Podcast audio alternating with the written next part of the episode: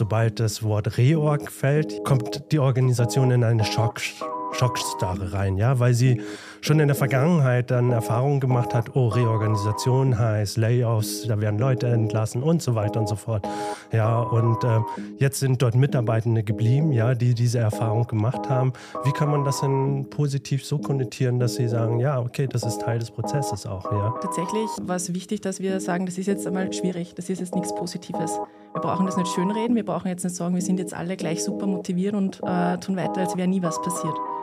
Ich glaube, das war wichtig, das anzuerkennen. Bei gewissen Dingen war es auch wichtig, dass wir sagen, wir wissen es selbst noch nicht. Wir müssen das jetzt gemeinsam herausfinden. Und ich finde gerade diese Ehrlichkeit und dieser Mut zu sagen, ich weiß es nicht, ähm, schafft dann auch ein Vertrauen.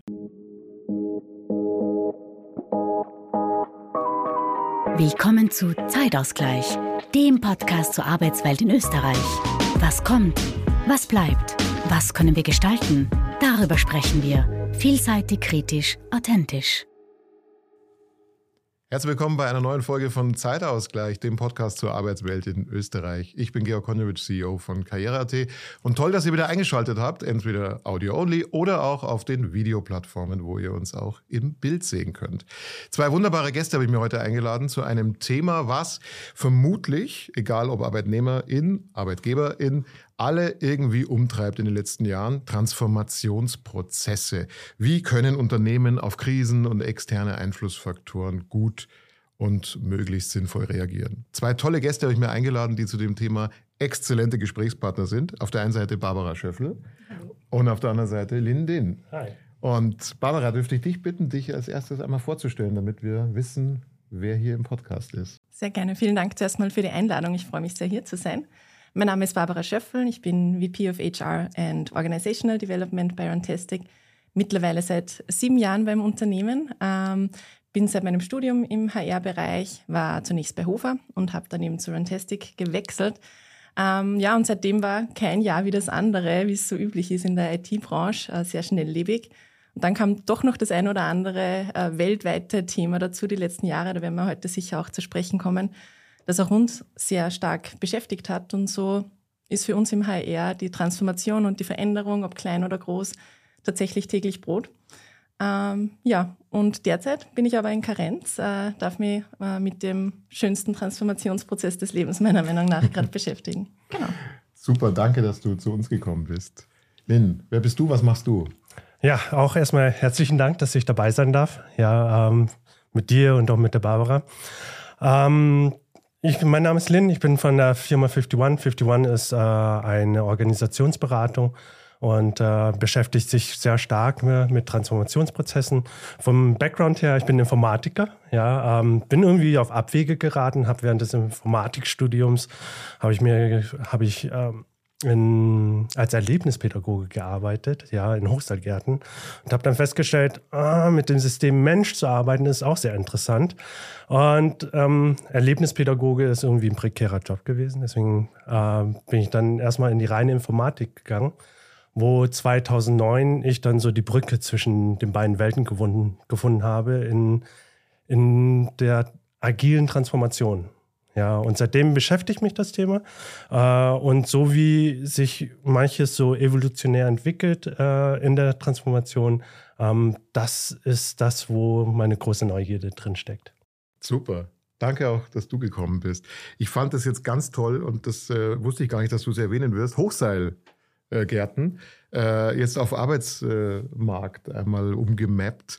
Viele Menschen fühlen sich ja seit Jahren, als ob sie den ganzen Tag in so einem Hochseilgarten unterwegs sind. Es gibt ja dieses Narrativ, dass die Arbeitswelt sich immer dynamischer ändert, immer schneller wird, immer digitaler wird. Äh, ich habe eine ganz banale Frage am Anfang an euch, äh, eure Wahrnehmung. Ist es eigentlich so? Also stimmt es aus eurer Sicht, dass die Arbeitswelt sich gerade in den letzten Jahren zunehmend verändert?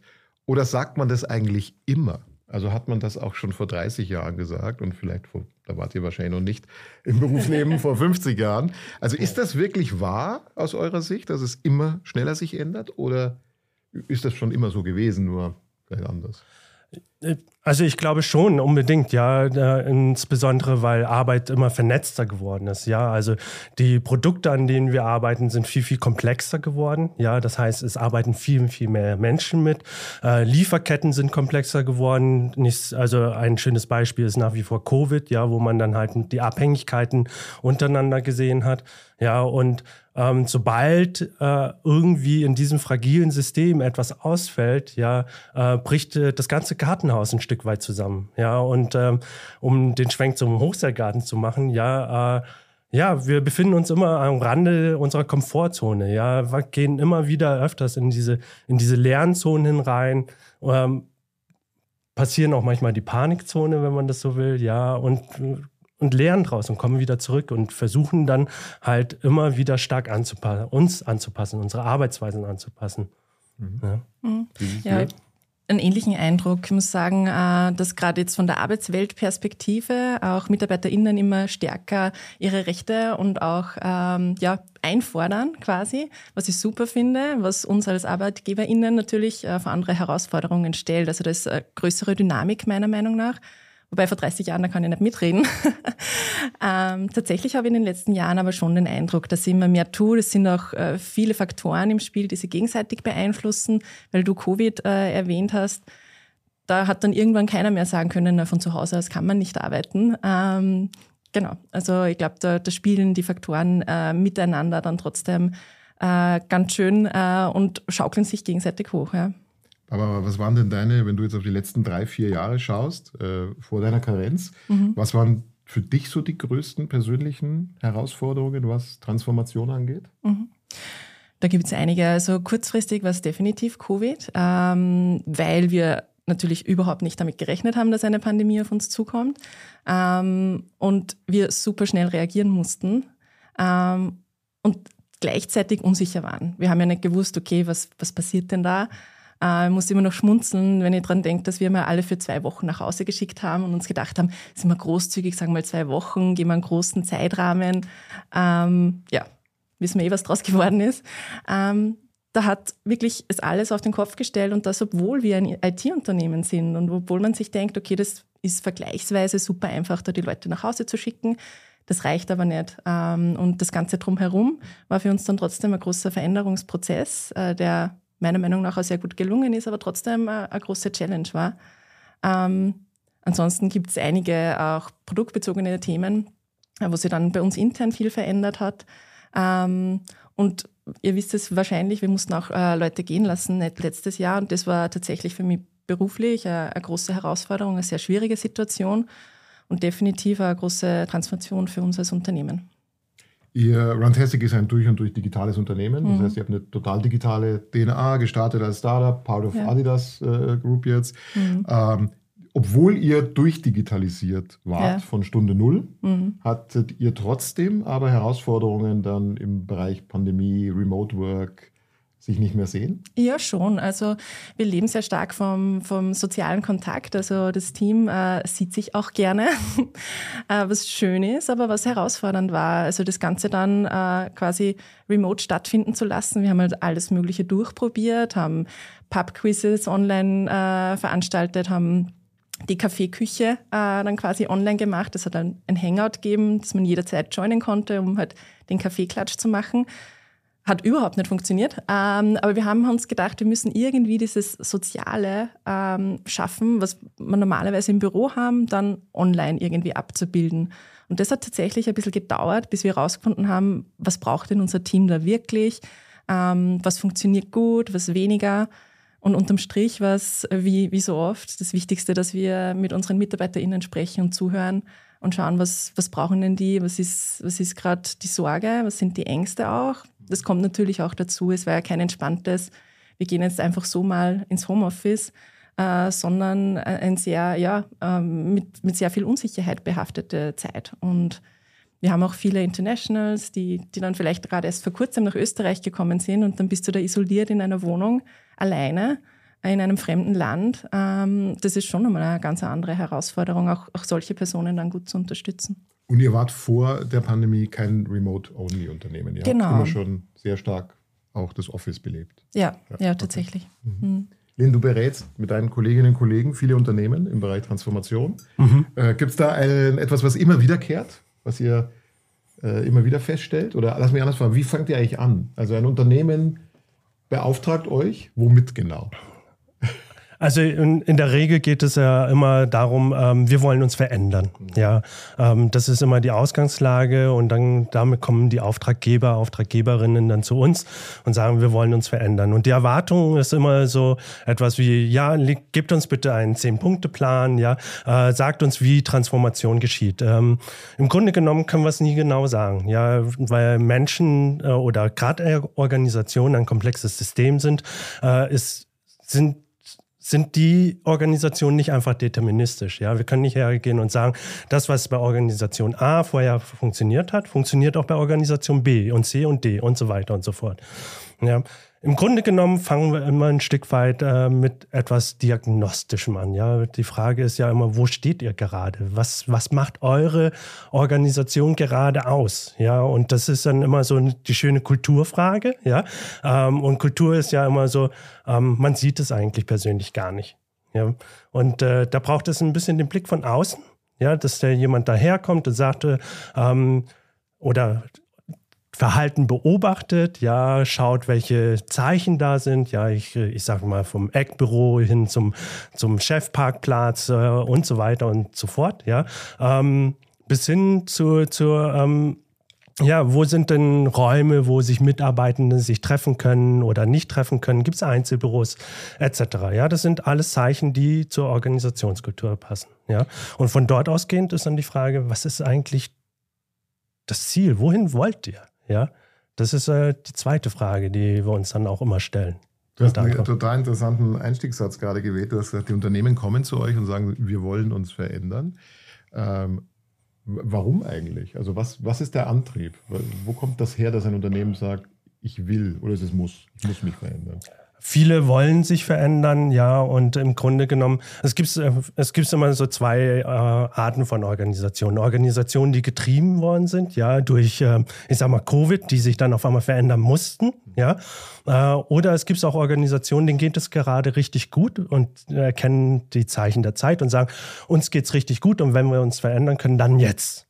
Ja, nicht, wenn wir in einer Krise sind, nicht, wenn wir dann eigentlich keinen Kopf für was anderes haben, ja, sondern wir können uns jetzt verändern. Die sind dann, ich sag mal, intrinsisch motiviert. Ja, und ähm, ja, die Kombination und dann wäre dann die Frage, wohin. Gell? und eure Auftraggeber sind in der Regel die Geschäftsleitungen oder wo kommt das wo ist der initiale Moment? Das ist ähm, ganz, ganz unterschiedlich. Ja, ähm, ganz oft äh, kommen äh, Stabsstellen zu uns, ja, also die HR oder die Organisationsentwicklung, die meistens einen Auftrag vom Vorstand haben sozusagen zu uns. Ja, äh, das ist dann an sie delegiert worden und unsere Erfahrung ist ein Stück weit ähm, Transformation passiert sowohl top-down als auch bottom-up richtig gut. Ja, also wenn es nur delegiert ist äh, und der Vorstand, die Vorständin sich nicht drum kümmert, ja, passiert nichts. Genauso wenig wie ähm, der Vorstand delegiert ist und äh, die, die Mitarbeitenden erkennen nicht das Wozu. Ja, und da passiert auch nichts, ja. Und deswegen ist so gute Transformation passiert ein Stück weit aus der Mitte heraus, ja, äh, mit Unterstützung von prominenten Persönlichkeiten wie Vorstanden, ja, und natürlich äh, von der ganzen Mitarbeitendenschaft, ja, weil irgendwo braucht es äh, auch Momentum und die, die Masse der Menschen. Jetzt Barbara Runtastic, ich glaube, jeder Österreicher, jede Österreicherin kennt das Unternehmen, zumindest vom mhm. Namen her. Viele nutzen eure Produkte. Wenn man auf die Historie des Unternehmens schaut, ihr habt ja auch eine bewegte Geschichte. War mhm. klassisch Startup, dann ja. kam ein Investor rein, ich glaube, Deutsche Axel Springer, mhm. äh, SE. Dann ist es weiterverkauft worden an Adidas, ja. Vollübernahme Adidas, Founder Exit etc. Habt ihr das begleiten lassen? Also diese Mehrfachtransformationen oder mhm. wie habt ihr das damals gemacht? Also bin kurz, äh, nachdem wir von Adidas übernommen worden sind, äh, zum Unternehmen gekommen. Und damals war es tatsächlich so, wir sind äh, Teil von Adidas, aber wir sind in unserer eigenen Bubble. Also dieses, wir sind Teil eines Größeren, hat erst viel später stattgefunden und Schritt für Schritt. Äh, damals war es tatsächlich so, dass äh, das eine bewusste Entscheidung war zu sagen, okay, wir lassen Runtastic einfach mal machen ähm, und die sollen in ihrer Startup-Bubble bleiben. Und erst über die Jahre hin war es dann Schritt für Schritt ein Prozess, ähm, immer näher ähm, an die Mutter zu kommen. Ähm, deshalb tatsächlich nein. Äh, wir haben es HR-seitig natürlich begleitet, den Teil, als es dann äh, größere Schritte wurden. Ähm, aber damals initial nicht, weil es diese Trennung noch gegeben hat. Ja. Okay. Und äh, du hast gerade vorhin äh, angesprochen, dass ihr äh, letztes Jahr auch euch von Mitarbeiterinnen und Mitarbeitern mhm. trennen äh, musstet. Das ist ja mitunter der schmerzhafteste äh, Aspekt einer Transformation. Ja. Ähm, wie, wie, habt ihr das gemacht? Wie habt ihr euch dem Thema genähert? Also ich muss tatsächlich sagen, es war wirklich äh, für mich persönlich die schwierigste Situation meiner Karriere bisher. Ähm, ich habe mir dann geschworen, okay, die Situation ist so, wie sie ist, ich mache aber das Beste draus für unsere MitarbeiterInnen. Also das war irgendwie so unser gemeinsames Ziel im Management, dass wenn wir diesen schmerzhaften Schritt schon gehen müssen, wir zumindest schauen, dass wir das so gut wie möglich handhaben für die Leute, die leider gehen müssen, aber auch für die bestehenden MitarbeiterInnen. Und das ist auch so das Schwierige, dass man da zwei Gruppen hat, um die man sich gleichermaßen mit voller Aufmerksamkeit kümmern muss, äh, weil es einfach eine wahnsinnig schwierige Situation ist. Ähm, wir haben dann versucht, ein richtig großes Maßnahmenpaket zu schnüren. Also nicht nur zu sagen, okay, das ist jetzt finanziell deine Abfertigung und danke für alles, sondern haben tatsächlich ähm, einerseits ein sehr großes Informationspaket zusammengestellt. Ich habe vorhin erwähnt, wir haben viele Internationals, das heißt, das österreichische Arbeitsrecht, da kann ich generell nicht erwarten, dass MitarbeiterInnen sich da auskennen, aber wenn ich nicht von hier bin, erst recht nicht. Das heißt, wir haben einerseits viel an Informationen, an Fragen vorweggenommen, um irgendwie aufbereitet zu sagen, okay, hey, da hast du was, wir haben uns gekümmert. Ähm, gleichzeitig haben wir Bewerbungstrainings äh, schon aufgestellt. Wir haben äh, versucht, äh, wirklich alle dann auch äh, ja, zu motivieren, gegenseitig auf LinkedIn sich äh, positiv äh, zu bewerten, wenn man was Positives zu sagen hatte über die Person. Also tatsächlich den Leuten auch gleich zu helfen, was Neues zu finden. Ähm, generell ist vieles ähm, rund um die interne Kommunikation meiner Meinung nach, warum es dann so gut gelaufen ist, wie es laufen kann, sowas. Äh, wir haben uns viele Gedanken gemacht, wie können wir so offen und ehrlich und transparent wie möglich kommunizieren. Ähm, und ich glaube, das ist ganz oft entscheidend dafür, ob jetzt äh, Veränderung jetzt wirklich erfolgreich sein kann, ob man eben wirklich, wie du vorhin gesagt hast, auch das Warum gut kommuniziert. Ähm, und für die weiterhin bestehenden MitarbeiterInnen dann, wo geht es denn jetzt eigentlich hin und was machen wir jetzt? Ähm, es war definitiv ein sehr äh, komplexes Thema. Ähm, ich muss sagen, wir haben es, glaube ich, deshalb gut geschafft, weil wir dann auch wieder den MitarbeiterInnen zugehört haben. Wir haben natürlich im Vorhinein Annahmen gehabt, okay, das könnten Sorgen und Ängste sein der bestehenden äh, MitarbeiterInnen, aber muss dann trotzdem schauen, okay, wo geht es denn wirklich hin? Was ist tatsächlich die Situation? Wie geht es denen? Ähm, und wo holen wir sie dann ab? Das ist auch ein, insofern ein interessanter Punkt und das, da würde mich natürlich auch noch interessieren, wie seid ihr mit den verbliebenen Mitarbeitenden umgegangen, ja, also die, die da geblieben sind, weil eine Erfahrung, die ich auch aus, äh, aus äh, Transformationsprozessen in Organisationen immer wahrnehme, ist, sobald das Wort Reorg fällt, ja, ähm, äh, kommt die Organisation in eine Schock, Schockstarre rein, ja, weil sie schon in der Vergangenheit dann Erfahrungen gemacht hat, oh, Reorganisation heißt Layoffs, da werden Leute entlassen und so weiter und so fort.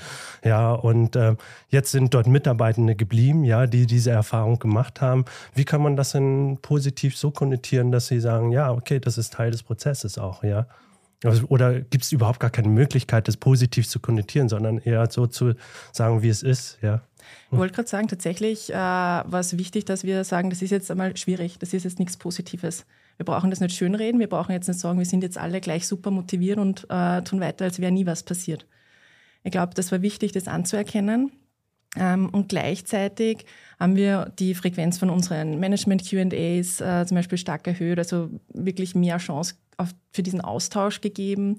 Skip-Level-Talks ganz stark gemacht, also quasi mit äh, einem Level übersprungen. Also ich als VP habe nicht meinen Direct Reports, mit denen ohnehin gesprochen, aber auch äh, mit den Personen, die, die in dem Team äh, sind, einfach weil es ja auch für die Führungskräfte eine große Herausforderung ist und da, um da ein bisschen zu entlasten.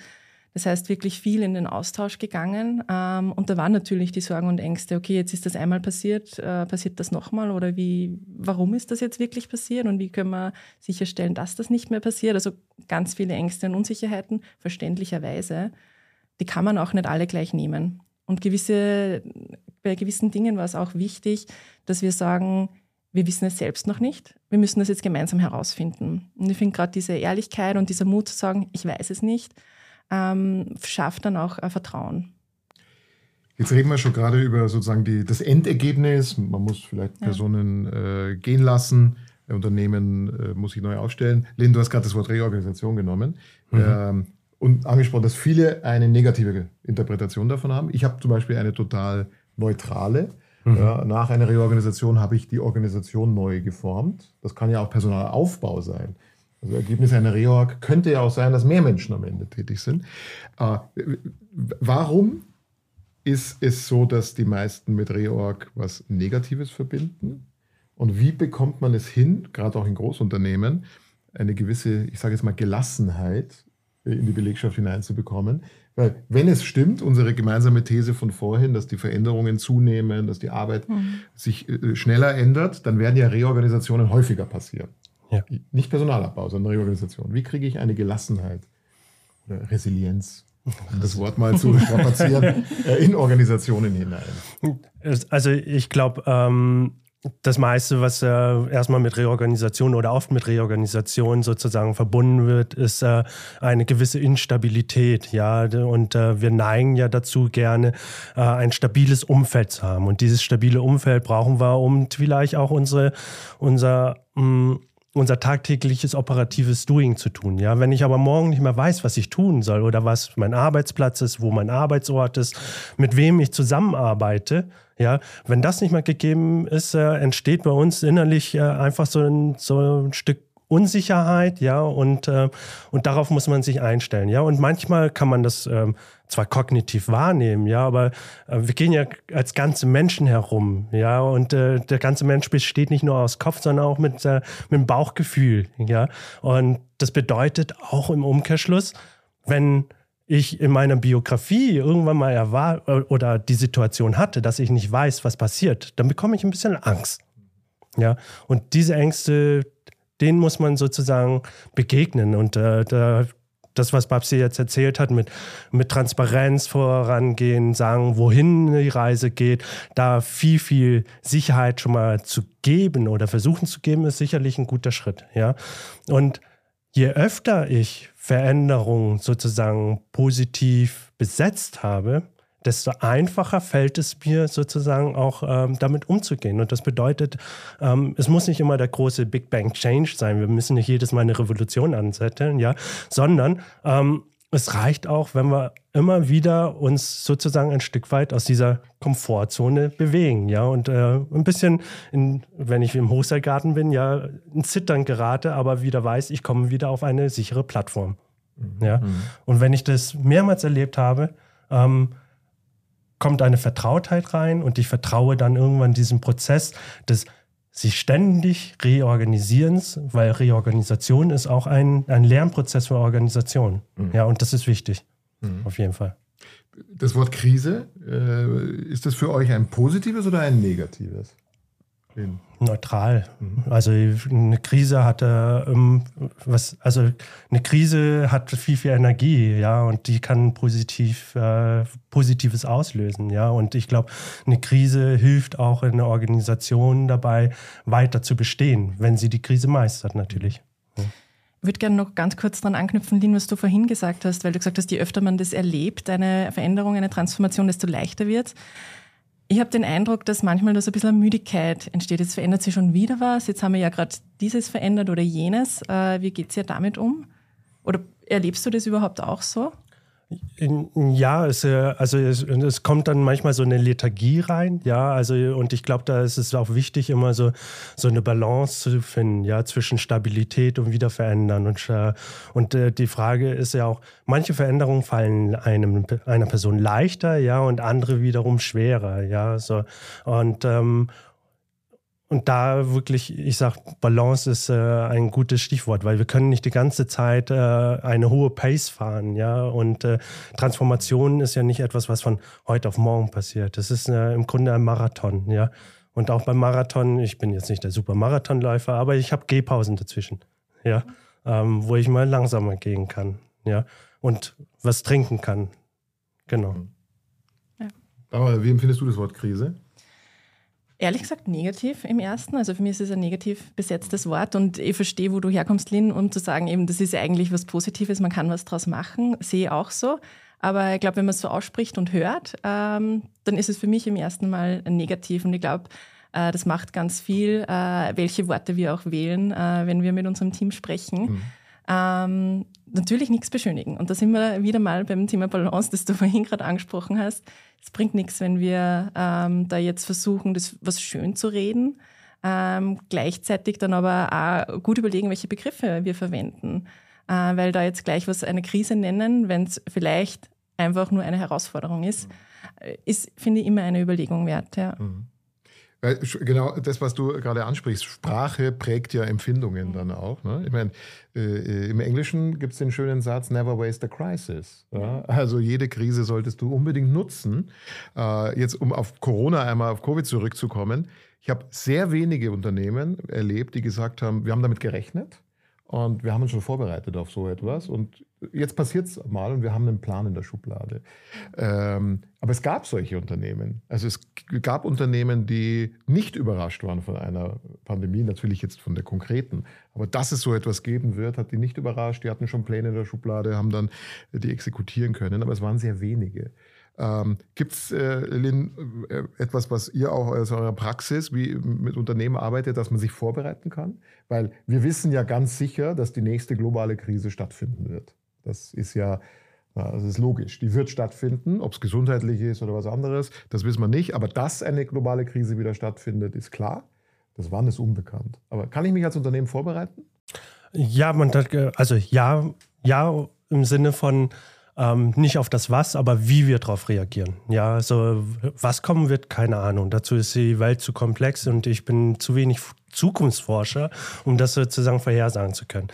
Ähm, aber dass sich ein Unternehmen sozusagen Strukturen bereitlegt, um adaptiv zu sein und schnell reagieren zu können, ähm, das liegt schon in den Händen äh, der Organisation, ja. Und dort äh, wirklich ähm, Rückkopplungssysteme innerhalb der Organisation so aufbauen, dass äh, eine Organisation, wie Peter Senge es früher gesagt hat, wirklich zu einer lernenden Organisation wird. Mhm. Mhm.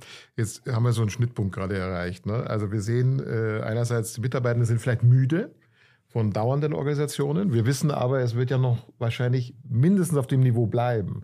Also jeder Arbeitsplatz in Österreich, äh, vermutlich jeder, wird in den nächsten Jahren enorme Transformation erfahren. Sei es künstliche Intelligenz. Mhm. Ja, das ist ein Thema. Wir hatten es schon in einer vorherigen Podcast-Folge einmal, wo vielleicht die, die Vehemenz der Auswirkungen vielen noch gar nicht so richtig klar ist. Und die Auswirkung kann sehr positiv sein. Also wir sehen das ja manchmal Auswirkungen negativ, aber mhm kann ja auch sehr, sehr viel positiv beeinflussen.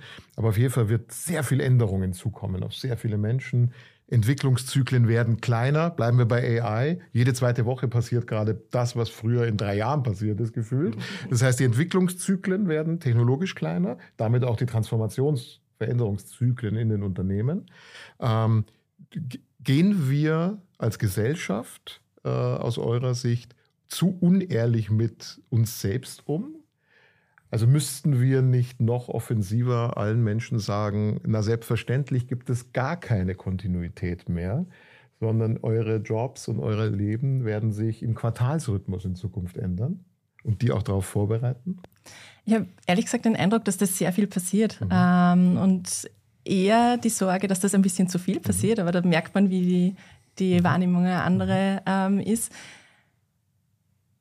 einerseits wäre es ja schön, wenn man das immer so positiv sehen kann, wie Lynn am Anfang gesagt hat, wenn man immer die Chance äh, in dem Ganzen sieht. Andererseits wissen wir, okay, das ist halt die Unsicherheit.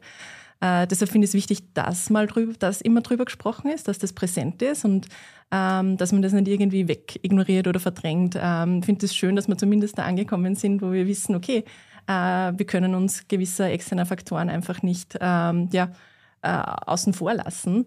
Und äh, somit ja, äh, finde ich wichtig. Äh, gleichzeitig eine Panikmache will natürlich auch niemand. Also ähm, ich glaube, es kommt auch ein bisschen darauf an, über welche Trends wir dann konkret sprechen. Ich glaube, bei AI geht es vielen so, dass das irgendwie noch so ein bisschen unbekanntes Terrain ist und man weiß nicht genau, was kann denn da dann wirklich passieren.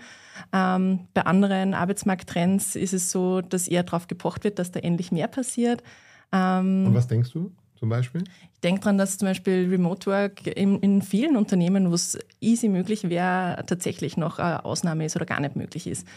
Das ist was, was mich überrascht hat. Ich habe mir gedacht, äh, durch die Pandemie wird es dann danach ein Standard sein, dass man zumindest ab und an Homeoffice machen kann. Äh, gibt aber trotzdem viele Unternehmen, die die Leute dann wieder hundertprozentig ins Office geholt haben. Und das hat mich zum Beispiel überrascht. Mhm. Habt euch das auch überrascht, Lynn? Dass das viele, habt ihr ja sicher auch erlebt, oder? Viele Unternehmen in der Pandemie, alle nach Hause und dann ja, ähm, zurück. Es kommt einfach daher, weil sonst keine Antworten gefunden worden sind, wie mit bestimmten Dingen umgegangen werden kann, nämlich diesen sozialen Aspekten. Ja, der Mensch ist ein Stück weit ein Sozialtier, wenn man das so will. Ja, wir wir wollen gerne in Verbindung mit Menschen kommen und äh, wenn man für Remote Work keine Antwort darauf hat, ja, dann äh, und äh, Führungspersonen tun sich dann manchmal schwer, wenn sie dann ihre Personen nicht mehr oder ihre Mitarbeitenden nicht mehr führen können. Ja, und dann kommt kommt dann dieses Pendel wieder zurück, gell? im Sinne von, ähm, ja, holen wir die Leute wieder rein, ja, und äh, haben sie zu 100 Prozent hier. Und das passiert ja wirklich äh, in, auch in großen Organisationen wie Google und Apple, ja. Also deswegen, ähm, es gibt nicht die Antwort für 100 Prozent Remote Work, ja, nämlich auf die Frage, ähm, wie schaffen wir die sozialen Bedürfnisse eines Menschen in Organisationen zu erfüllen. Aber um bei dem Beispiel zu bleiben, äh, Remote Work, weil es einfach so schön greifbar ist und jeder, der uns zuschaut, mhm. zuhört, jeder wird verstehen, was wir meinen. Äh, ist das jetzt tatsächlich Transformation der Arbeit gewesen oder ist es ein saisonaler Hype gewesen? Weil das, was ihr jetzt geschildert habt, viele holen ja zum Beispiel die Mitarbeiterinnen und Mitarbeiter zurück, ist ja Indiz einer Saisonalität. Ja. Wir haben das jetzt mal gebraucht für zwei äh, Jahre, vorbei. Also keine Transformation wirklich. Also ähm, es ist ja nur der Arbeitsort an und für sich, ja, aber Arbeitsprozesse sind tatsächlich an der Stelle verändert und auch nachhaltig verändert worden, ja. Ähm, sei es jetzt ähm, im Homeoffice habe ich jetzt nicht mehr äh, alle Personalakten zum Beispiel vor mir liegen, ja. Das heißt, die müssen irgendwie jetzt auf einmal digitalisiert vorliegen, ja. Und äh, das heißt, im Sinne von Digitalisierungsprozessen, ähm, de, dem hat Covid da einen ungeheuren Schub gegeben. Ja, ähm, und das wird hoffentlich auch bleiben für die meiste Zeit, ja, weil zurück äh, auf Papierarbeit sage ich jetzt einfach mal, und das ist jetzt nur ein, ein kleines Beispiel ja, von Digitalisierungsprozessen. Ähm, das wird nicht wieder passieren. Allerdings, dass die Menschen sich face-to-face, -face, live, äh, wie wir gerade jetzt hier sind, miteinander unterhalten wollen, das bleibt, ja, weil wir hätten den Podcast jetzt auch einfach ähm, über Zoom machen können und mhm. trotzdem hat es eine andere Qualität. Mhm. Mhm. Wenn wir hier miteinander reden können. Mhm, absolut. Ich glaube, es wird dann oft unterschätzt, dass sich rundherum doch einiges ändert, äh, auch wenn man das gar nicht will oder nicht beabsichtigt hat. Also, äh, um bei dem Beispiel zu bleiben, wir schicken einfach alle heim und wir tun sonst nichts. Ähm, es wird sich trotzdem verändern, wie die Leute miteinander kommunizieren und wie äh, gewisse ähm, ja, Prozesse dann äh, einerseits ähm, abgearbeitet werden, aber andererseits auch das Zwischenmenschliche. Ähm, und selbst wenn man dann sagt, okay, wir wollen jetzt wieder zurück, wie es mal war, es gibt kein Zurück, wie es mal war, weil es hat uns alle ähm, beeinflusst, ähm, gerade bei so einem großen Thema. Und deshalb finde ich, entzieht man sich da ein bisschen der Verantwortung, wenn man sagt, okay, das haben wir jetzt nur eben als, als kurzen Hype äh, da sein lassen, wir müssen jetzt wieder zurück, weil da war es ja eigentlich besser anstatt zu sagen, okay, was lerne ich denn da jetzt draus? Wie kann denn ihr als Unternehmen jetzt irgendwie sicherstellen, dass wir den besten Weg für uns finden? Das heißt ja nicht fully remote oder äh, völlig im Office.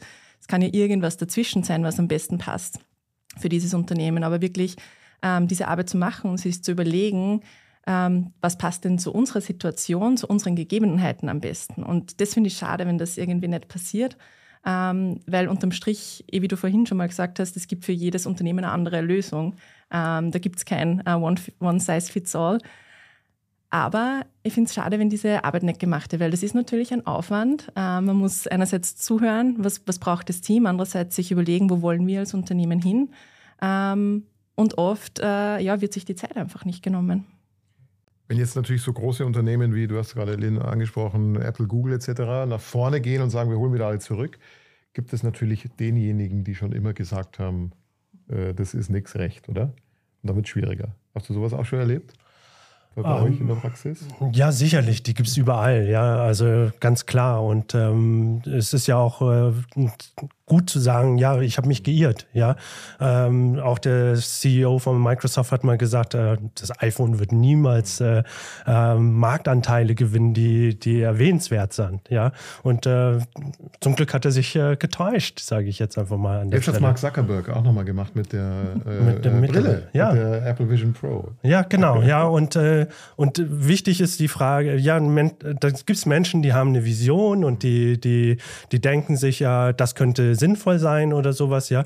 Ähm, schlussendlich äh, entscheidet ja im Prinzip entweder die Organisation oder die Gesellschaft, was funktional ist und was wirksam ist, ja. Und was wir jetzt in der vergangenen Zeit sozusagen ein bisschen herausgefunden haben, ist äh, zum Beispiel, um wieder zu Remote Work zu gehen, 100% Remote Work ist nicht funktional, nicht für alle Organisationen, ja, sondern da auch immer wieder zu schauen, was ist denn für uns als Organisation wirksam, ja, das ist ja der Lernprozess. Kommen zu euch äh, auch Unternehmen, die sagen, wir müssen innovativer werden, schneller werden? Ist das ja. auch etwas, was bei euch? Ja, ja, das ist äh, bei jedem, bei jeder Organisation so. Ja, also wir wollen Innovationen erzeugen. Ja, und äh, die und ja. Was ist da euer Tipp? Also was ratet ihr euren Kunden, die das dann sagen? Ähm, mir ist der Name entfallen, aber einer von, von, äh, von den Gründern von Pixar, also nicht Steve Jobs, sondern der andere, ähm, der hatte ein schönes äh, Beispiel gebracht. Ja, er hatte gesagt, ähm, es gibt äh, einmal dieses hässliche Baby, ja, dass er, das am Anfang irgendwie immer wieder hergenommen werden muss, ja, und genährt und gefüttert werden soll, will, ja. Und wie beim Baby ist es halt so, am Anfang ist es sehr zerbrechlich und so weiter, ja. Und wenn es nicht von einem selbst ist, dann sieht jeder dieses Baby als hässlich an, ja. Aber das gehört genährt und gefüttert.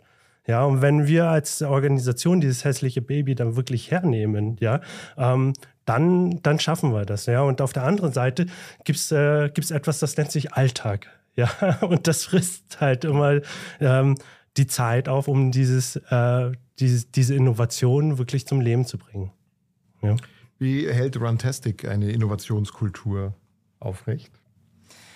Ich habe äh, vorhin äh, daran denken müssen, dass wir noch gar nicht so wirklich über Fehlerkultur gesprochen haben. Ich finde, das macht den Unterschied. Es ist natürlich nicht einfach, die, die gut zu leben, aber das ist was, wo wir sehr bemüht sind, sehr dahinter sind, äh, auch zu sagen, okay, das ist jetzt, das hat jetzt nicht geklappt. Es ist okay. Äh, warum hat es nicht funktioniert? Oder auch persönlich zu Fehlern zu stehen. Ähm, da wirklich im Management ein bisschen eine Vorbildfunktion einzunehmen. Äh, für mich persönlich macht es einen großen Unterschied, wenn man auch dazu stehen kann, wenn man was schief läuft oder wenn man was nicht funktioniert hat, man eine falsche Entscheidung getroffen hat.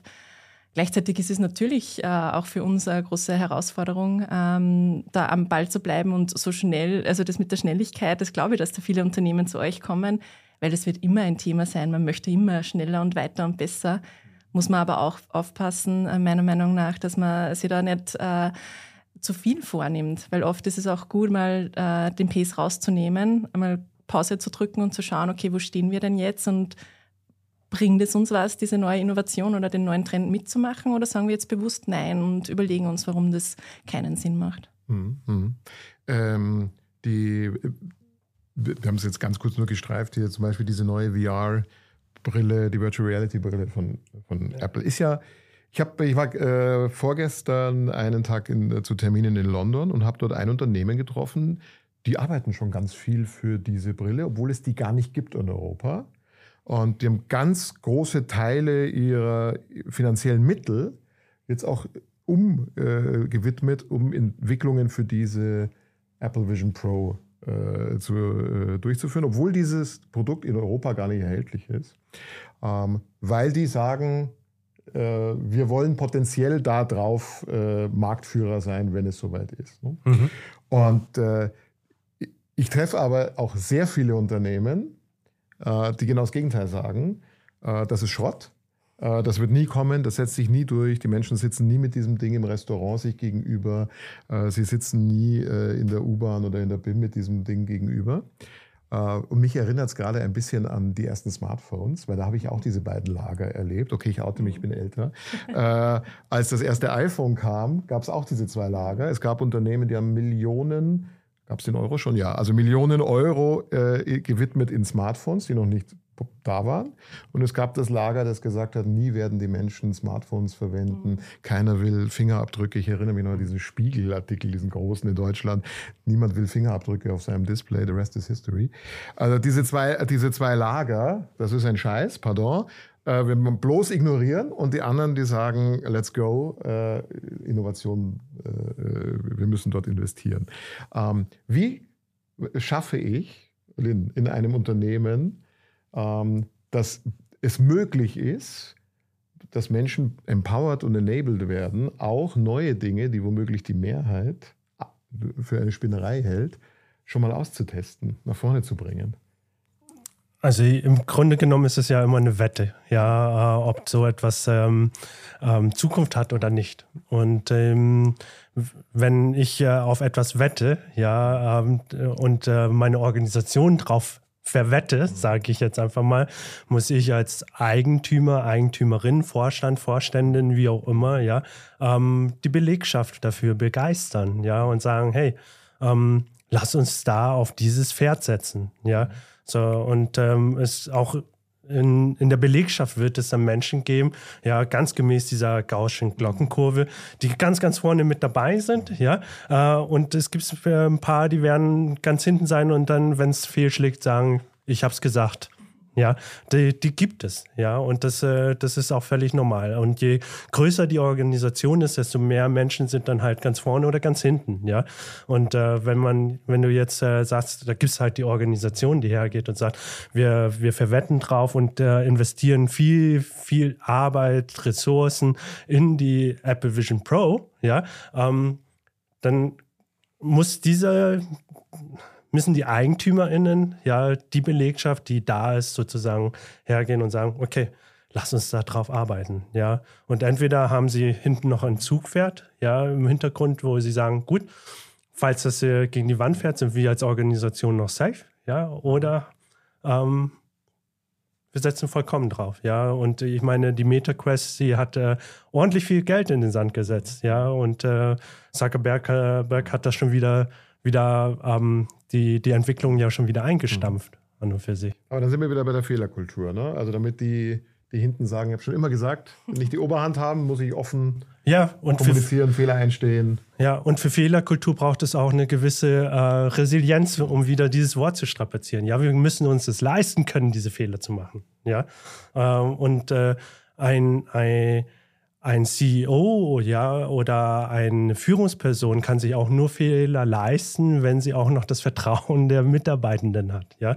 Wenn die Mitarbeitenden nicht das Vertrauen in diesen Menschen haben, ja, dass der, dass die äh, das Schiff Organisation sozusagen steuern und lenken kann, ein Stück weit, ja, ähm, dann kann der größte Fehler der zum Verhängnis werden. Habt ihr auch äh, Kunden, die zu euch kommen und sagen, wir müssen uns ändern, wir wollen uns ändern, bei denen ihr sagt, könnt ihr aber nicht? Ähm, ja, tatsächlich. Ähm, das größte Thema ist ein Zeitthema. Ja, also wir, äh, wo wir herkommen und sagen, ähm, wir brauchen Kapazitäten von euch. Ja, weil ähm, wenn ihr die ganz, wenn ihr schon 110 Prozent arbeitet, ja, wo wollt ihr die Zeit noch für Veränderung hernehmen?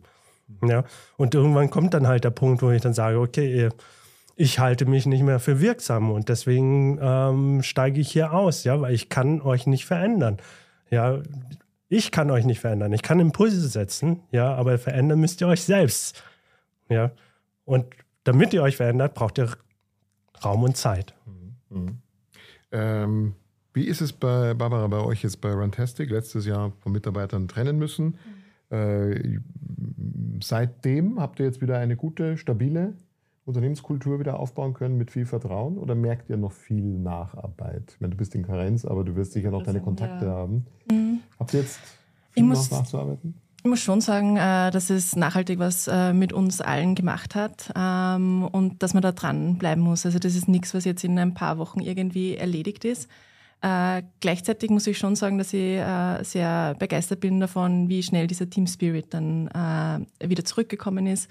Ähm, muss sagen, es ist äh, jetzt noch schwer zu sagen, okay, äh, wo geht es jetzt äh, wirklich hin? Ich muss sagen, wir haben es besser gemeistert, als ich befürchtet habe, weil es ist trotzdem ein, ein großer Einschnitt. Ähm, und ich muss sagen, es ist schön zu sehen, wie die MitarbeiterInnen dann trotzdem ähm, gewillt sind, positiv nach vorn zu sehen, nachdem man sich auch die Zeit genommen hat, zu sagen, okay, ähm, wir müssen jetzt einfach mal lernen, damit umzugehen, dass uns das jetzt auch ähm, alle auf eine, auf eine Probe stellt.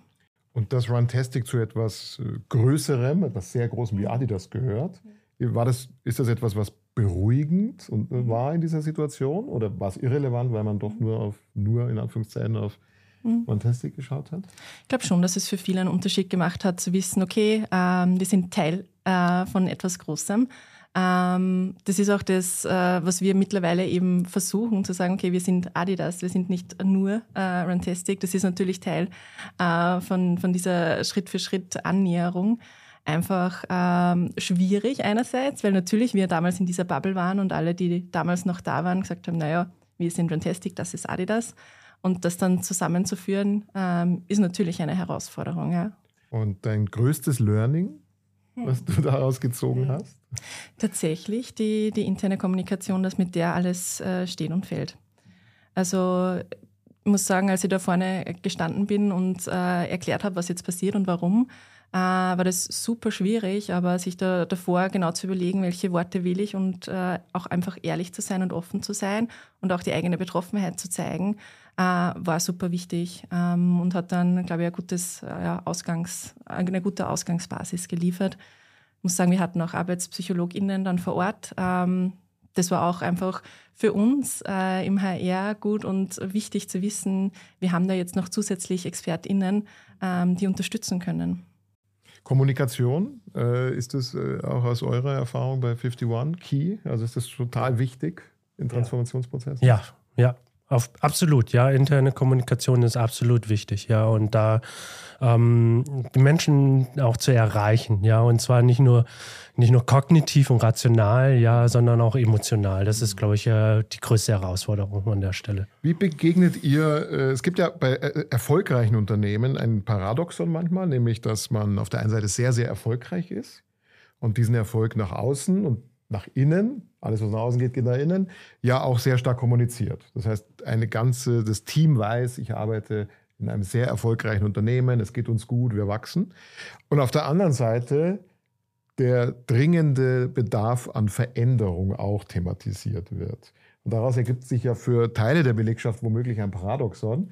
Warum wollen wir was verändern, wenn wir doch sehr erfolgreich sind äh, und, und wachsen und tolle Jahre haben? Wie, wie ja. begegnet man diesem Paradoxon? Es ist äh, tatsächlich eine Schwierigkeit. Ja, bei einem unserer großen Kunden ist es tatsächlich so, dass wir zu, äh, zu einem Kulturchange sozusagen ähm, beauftragt worden sind, ja, wo es dann hieß ja, ja, wir müssen unsere Kultur verändern, äh, um auch attraktiv für zukünftige Arbeitnehmende zu sein, ja. So, ähm, weil in unserer Arbeitskultur, wie wir sind, mit, äh, ich sage mal 100 Jahre Geschichte, ja, ähm, sind wir nicht mehr attraktiv für neue Arbeitgeber, also Arbeitnehmende. So. Und das ist so die eine Seite der Medaille, ja, und die andere Seite ist so, ja, alle Führungspersonen haben im letzten Jahr X Geld halt äh, Boni bekommen, ja, und äh, allen Mitarbeitenden geht es gut und äh, wirtschaftlich steht das Unternehmen gut da. Auf der einen Seite ist es absolut wichtig, dann Veränderungen zu starten und da komme ich wieder zu, zum Anfang, ja, äh, wenn es uns gut geht und nicht, wenn es uns schlecht geht, weil dann haben wir Druck, äh, dann ist die Resilienz geringer, ja, dann ähm, können wir nicht immer die besten rationalen Entscheidungen eventuell treffen. Ja? Ähm, und auf der anderen Seite ist dann immer zu fragen, so, okay, ähm, liebe Mitarbeitende, wo kriegen wir sie dann im emotional, ja. Und einerseits ist es ja so, wir sind ja stolz auf unser Baby, gell? Also das, was wir geschaffen haben, diese Organisation, die Produkte, die wir dort machen, ja. Und äh, da sozusagen auf das, auf das zu gehen, was wollt ihr der nächsten Generation weitergeben? Ja, was wollt ihr denen vererben? Also zum Beispiel als Legacy-Thema, ja, mhm. dass man hergeht und sagt, ähm, damit ihr es verändern, damit euer Erbe erhalten bleibt, ja, müssen wir uns verändern, weil sonst, wenn du in Rente bist, in 20, 30 Jahren oder in Pension bist, ähm, gibt es das vielleicht dann nicht mehr. Mhm. Ja. Die, es, die Beispiele der Unternehmen, die Veränderungen eingeleitet haben, als es vielleicht schon spät war. Die ist, ja lang, diese Liste. Ne? Also jeder wird dann Nokia im Kopf haben. Kodak hat man dann irgendwie gleich im Kopf und ein paar andere, äh, die dann verschwunden sind, weil sie zu spät wahrscheinlich äh, Veränderungen durchgeführt haben. Wir haben aber wenig Nintendos im Kopf, die mal mit gedruckten Spielkarten angefangen ja. haben und dann Konsolen. Ne? Ähm, gibt es äh, aus eurer Beratungspraxis, gibt es da so zwei, drei, vier Tipps, wo ihr den Unternehmen sagt, hey, das müsst, das müsst ihr äh, ganz klar bei euch auf die Agenda setzen, um richtig zu erkennen, wann Veränderung starten muss? um nicht im Tief äh, Veränderungen durchzuführen, sondern im Hoch? Also äh, meistens ist es mal, wenn wir ähm, kommen, meistens schon fast ist ein bisschen spät. spät. okay. Ja, das ist, äh, das ist so wie ähm, der gesunde Mensch, der zum Arzt geht. Ja, ähm, ein Stück weit. Ja, und äh, das passiert selten, muss ich leider gestehen. Ja, ähm, ähm und deswegen ist im Sinne von gesunden Untersuchungen, ja, lohnt es sich regelmäßig immer mal wieder draufzuschauen. Mhm. Das heißt Prävention. Also nicht den äh, Sparringspartner sich suchen, wenn was brennt. Genau. Also Brandschutz statt Feuerwehr. ein Stück weit ja, ja. Also einfach schon mal, zu, wenn man der Organisation eine gesunde Untersuchung sozusagen verordnen könnte, wäre das wahrscheinlich sinnvoll. Mhm. Ja. Macht ihr das regelmäßig bei Runtastic? Gibt es sowas, dass ihr immer wieder hinschaut, ja, wir sind, bei uns läuft super, aber was müssen wir ändern? Dass wir uns regelmäßig extern wen mhm. holen, nicht, äh, mhm. muss ich ehrlich sagen. Also da sind wir auch äh, Verweigerer der gesunden Untersuchung tatsächlich. Ähm, intern schon. Ähm, da sind wir so, schon sehr streng äh, mit uns und sehr kritisch mit uns und das ist, glaube ich, sehr wichtig. Mhm. Ähm, ich kann mir gut vorstellen, äh, dass es tatsächlich so ist, dass Unternehmen dann spät auf, auf externe Hilfe zugreifen, weil man ja immer glaubt, man weiß es ja eh selbst am besten. Dabei ist diese externe Perspektive oft äh, super hilfreich, äh, weil man ja manchmal schon so festgefahren ist.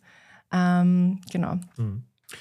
Man feiert ja auch gerne äh, Erfolge und man feiert ja auch gerne das, was man erreicht hat. Linda hat es ja schon äh, angedeutet. Ne? Und derjenige, diejenige, die dann in, eine Erfolgs-, in einem Erfolgsmoment Aspekte reinbringt, des Hinterfragens ist dann ja manchmal auch ein bisschen der, der, der oder die Partyspringerin, oder? Also die man vielleicht gar nicht hören will, wenn es uns gerade so gut geht. Ja, absolut. Ja, man mag die Menschen schlechter Nachrichten einfach, äh, einfach nicht. Ja, und trotzdem sollte man denen auch Gehör also Gehör schenken. Ja, weil, ähm, und das ist immer wichtig auch, ähm, eine Transformation lässt sich nicht nur mit den Yay-Sayers sozusagen äh, ähm, machen, sondern es gehören auch genauso die Naysayers dazu. Ja, und da kommen wir so zu dem Thema Diversität, ja. Ähm, und äh, wenn du jetzt Nokia oder auch äh, Kodak nimmst, ja, ähm, denen hatten irgendwann die Perspektiven gefehlt, ja. Die haben, ähm, die haben sich immer wieder selbst geklont, ja. Das heißt, die Menschen, die dort äh, in den Vorständen oder in den Entscheidungsgremien waren, sind Menschen, die ähnlicher Natur waren, ja. Und äh, ich glaube, eines der wichtigen ähm, Punkte, die eine Organisation braucht, ist äh, Diversität und auch die ähm, die Toleranz für Dissens, ja, sich äh, damit auseinandersetzen zu können, dass man nicht alle gleicher Meinung ist, ja, und dann aus diesem heraus dann trotzdem die Entscheidung auch fällen zu können, ja, und sich nicht selbst zu blockieren. Mhm. mhm. Das kann ich nur bestätigen. Also ich muss sagen, wir haben die Erfahrung gemacht bei unseren äh, QAs, dass gerade die Personen, die dann auch die kritischen Fragen äh, stellen, ähm, die sind, die dann auch äh, viel Zuspruch von, von den anderen bekommen, weil da kommen wir auf ein Thema oder auf ein Problem oder auf äh, einen Aspekt, äh, auf den die anderen vielleicht noch nicht gekommen sind. Also das auch wirklich zu fördern und ähm, auch äh, dann Rede und Antwort zu stehen, wenn die Fragen kritischer sind, finde ich super wichtig und hilft dem auch, diese Kultur ein bisschen am Leben zu erhalten. Also ich muss sagen, wir haben sehr gute Erfahrungen damit gemacht. Ähm, einfach äh, weg von dem, ich möchte immer nur das Positive, sondern wirklich auch hinhören und gerade dann hinhören, wenn es um die kritischen Themen geht. Mhm. Und, und äh, das habt ihr dann auch geschafft, dass dann ein Dialog, ein Diskurs stattfindet? Also man muss ja nicht gleich zustimmen der kritischen Stimme, sondern man kann ja was dagegen ja. setzen. Absolut. Was wir gern machen, ist dann ein Follow-up ausmachen. Also man antwortet mal grundsätzlich für alle auf die Frage und nimmt sich dann Zeit äh, für ein Meeting, um das irgendwie nur genauer zu besprechen, weil oft steckt hinter einer Frage ja sehr viel mehr. Mhm. Ähm, und manchmal ist es so, dass man dann nochmal zurückgeht zum ganzen Team und sagt, hey, wir haben drüber gesprochen, das ist jetzt rauskommen aus dieser oder jener Frage. Mhm. Und gerade weil du das äh, super wichtige Thema Diversität angesprochen hast, ich finde, gerade da merkt man nochmal, ähm, eben aus welchen Ecken äh, kommt dann vielleicht öfter was und wo kommt weniger was und wo muss ich äh, als, als Management-Team vielleicht eher hinschauen. Äh, wo sind Leute, die vielleicht eher ruhig sind, aber trotzdem einen sehr wertvollen Input haben. Mhm. Und gerade die, die Naysayers ähm, bringen ja einen wertvollen Beitrag ja. und von denen sollte man ja absolut profitieren, weil sie trauen sich das auch noch zu sagen. Ja, Schlimmer sind ja die Personen, die es dann gar nicht mehr sagen, ja, und schon ich sag mal, in die innere Kündigung gegangen sind, ja, weil von denen kann man dann nichts mehr herausziehen also von deren Perspektiven. Und ähm, ihr, ihr, habt sicherlich auch schon mal die Erfahrung gemacht, diejenigen, die am Anfang am lautesten dagegen waren, ja, wenn man die für sich gewinnt, für ein Vorhaben, für eine Initiative, äh, dann sind das die später die, die lautesten BefürworterInnen. Mhm. Mhm. Ja. Ähm, Lynn, gibt es äh Habt ihr schon mal betrachtet mit Unternehmen gemeinsam, muss keine Namen nennen, äh, was sinnvoller ist. Man, es gibt ja vielleicht Fälle, bei denen eine Transformation teurer ist am Ende als eine Neugründung und die spätere Aufgabe zum Beispiel des ursprünglichen Geschäfts. Ne? Wandle ich ein Unternehmen mhm. oder lasse ich es laufen, wie es ist und baue ein neues Schiff quasi nebendran und irgendwann gibt es nur noch das neue Schiff und in, in Summe ist es günstiger gewesen. Also betrachtet ihr so etwas auch mit euren ja, es gibt äh, also es gibt ja ganz viele Initiativen in Organisationen, die halt äh, immer diese Metapher von äh, dem großen Tanker und die vielen Speedboats haben. Ja, also und äh, die wollte die, ich gerade vermeiden. ja, aber und im Grunde genommen, es kommt ja noch ein weiterer Aspekt dazu, ja, ähm, nämlich das Organisation, also ähm, rein menschlich gesehen haben wir ja diesen Bias der Verlustaversion. Ja, wir geben nicht gerne was auf und wenn wir eine Organisation mal aufgebaut aufgebaut haben, ja, dann steht dort eine Brand dahinter, die die kostet Geld, ja. Brands haben einen Wert inne und die gibt man nicht einfach her, nur für eine andere Organisation, die jetzt mal ein Speedboot ist und ein bisschen verheißungsvoll ist, ja. Mhm. Ähm, was meistens passiert ist, sie werden dann wieder reintegriert, ja, irgendwann. Mhm. Ähm, und dann äh, ähm, kommt es dann auf den PMI-Prozess an, ja, oder ähm, also den Post-Merger-Integration-Prozess an? Ein schönes Beispiel ist äh, da an der Stelle Rantastic, auch wenn es nicht jetzt äh, von Adidas sozusagen als Speedboard gegründet worden ist, aber die Integration wieder in eine große Organisation, wie das gut gelingen kann, ähm, da erzähle ich gerne die Rantastic-Geschichte tatsächlich, ja. Ah, sehr gut. ja, sehr gut. Ich meine, da gibt es ja viele Sektoren. Oder ich meine, wenn man Mediensektor mal nimmt, da gibt es ja auch verschiedene Ansätze. Die Medienhäuser, die gesagt haben, wir bewahren unseren Kern, die publizistischen Aktivitäten und die dann quasi den fallenden Auflagen hinterher schauen. Aber es gibt auch die, die gesagt haben, wir investieren nur noch anorganisch und äh, holen uns digitale äh, Beteiligungen und die jetzt größer sind als vorher. Ne? Also ja. ein bisschen dieses Speedboat Integriere ich, integriere Genau, aber die Kernmarke ist trotzdem erhalten ja. geblieben. Ja. ja. muss man auch. Also ja. es ist nicht so, dass sie dann ihre, ihre komplette Marke fallen gelassen haben. Ja. Super, ich gucke ein bisschen auf die Uhr, die hier dankenswerterweise mitläuft. Äh, wir sind so in dem Dialog drin, man könnte wahrscheinlich noch eine Stunde, aber wir sind schon am Ende unserer Zeit angelangt. Äh, liebe Barbara, vielen Dank, Danke dass du auch. zu uns gekommen bist und äh, euch weiterhin alles viel Erfolg dir in deinem persönlichen Dankeschön. Transformationsprozess. weiterhin viel Spaß, aber natürlich auch viel Erfolg weiterhin bei Runtastic. Danke. Und Lynn, vielen Dank, dass du gekommen bist. Ihr bei 51 habt sicher sehr, sehr viele spannende Projekte. Könnt man stundenlang drüber sprechen. Ähm, ich hoffe, dass bei unseren ZuhörerInnen und ZuschauerInnen viele dabei waren, die Brandschutz statt Brandbekämpfung machen wollen. Ähm, danke euch allen fürs Einschalten, fürs Zuhören, fürs Zuschauen. Das war Zeitausgleich, der Podcast zur Arbeitswelt in Österreich.